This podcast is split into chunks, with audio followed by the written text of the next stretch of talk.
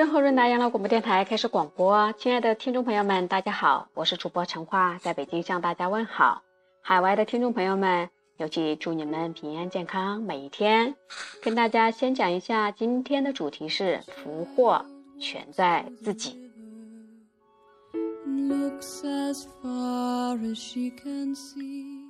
未雨绸缪，面对任何挑战，只要预先做好准备，就有更大的胜算。战国时代，大国想尽办法要并吞小国，那么小国如何自处呢？孟子借用《诗经》描写这么一段话，说出了其中的一些道理。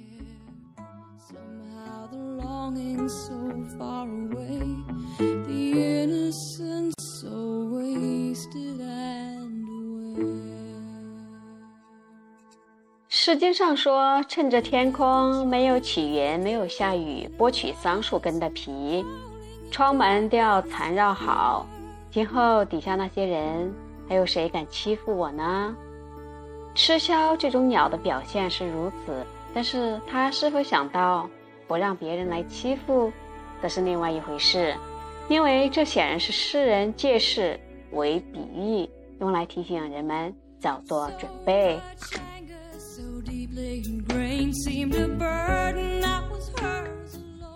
孟子提供两种选择：一，国家太平无事，趁这个时候修明政治法典，崇尚道德，尊重世人，使贤良的人有官位，能干的人有职务，那么即使大国也一定会畏惧他了。第二，如果国家太平无事，就趁这个时候追求享乐。怠慢游玩，这是自己寻求灾祸。灾祸与幸福没有不是自己找来的。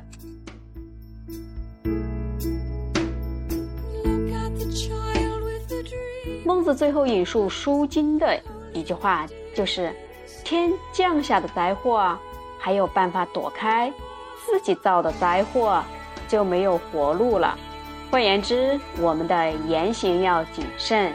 不但不可自作孽，并且还要未雨绸缪，随时想到这两点，人生之路就会越走越顺利了。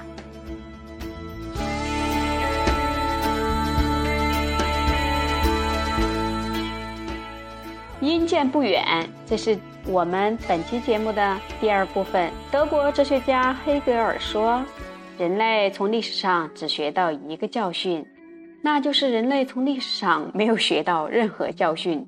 这句话听起来充满反讽的意味，但是又可以找到无数的例证，难道不是吗？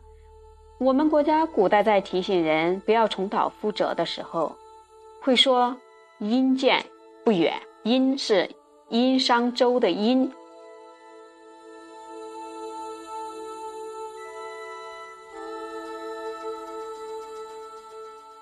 孟子期许政治领袖要效法尧和舜，因为这是唯一的正途。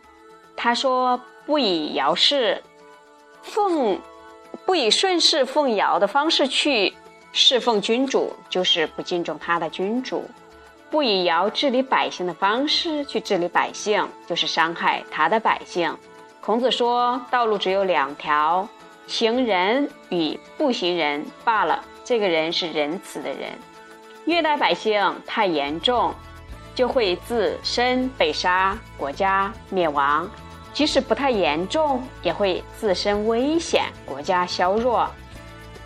此后谥号叫做优利，即使他有孝顺的子孙，一百代也无法更改。《诗经》上说：“殷朝的镜子不在远处，就是前代的夏朝。”说的。正是这样的一种情况。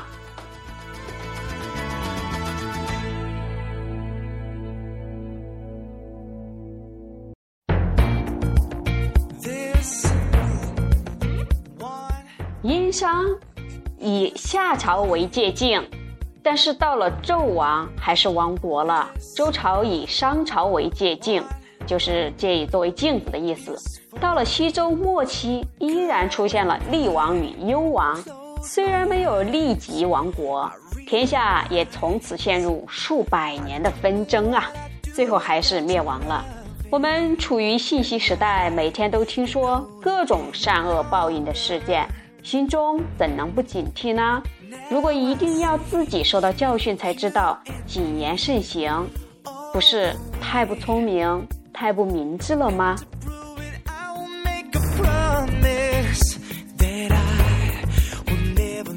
好，亲爱的听众朋友们，接下来是我们本期节目内容的第三部分——忧心忡忡。我们与人相处的时候啊，经常会出现困难，那是因为大家观念不同，各有主张，于是批评之声此起彼落。孟子怎么看待这样的事情呢？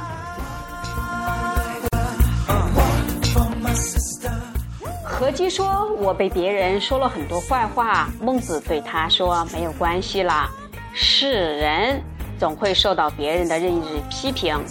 这个世人就是士大夫的士。”诗经上说内心忧愁不已，讨厌那群小人，说的就是孔子。诗经上又说不消除别人的怨恨啊，也不损害自己的声名了，说的就是周文王。在孔子心目中，小人是指没有立志、不知上进的人。他们看到孔子到处奔走呼号，免不了加以批评。孔子内心所忧愁的，倒不是自己受到误解和委屈。而是感叹这些小人浪费了大好人生啊！至于周文王，则是采取尊重而不辩解的做法，不曾想尽办法去消除别人的怨恨。我们不可能求得每一个人的赞同和支持，只能尽其在我，但求问心无愧。同时，周文王也不损害自己的声名。就是按照既定计划继续从事应尽的职责。对于别人的批评，有则改之，无则加勉。因为重要的是自己能否日进于德。连孔子与周文王都受到批评，何况我们这些一般人呢？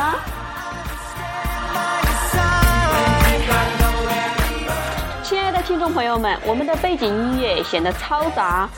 而浮躁，可是我们正是要运用这样的背景音乐来衬托我们今天的主题内容。希望我们效仿周文王和孔子，连他们都受到那么多的批评，更何况我们呢？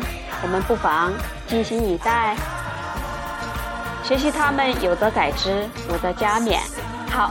亲爱的听众朋友们，今天润和润达养老广播电台的节目内容就是这些，希望对你有用。如果对你有用，就跟我们互动吧。我们的微信公众号是 B J R H R D。好，感谢大家，再见了，朋友们。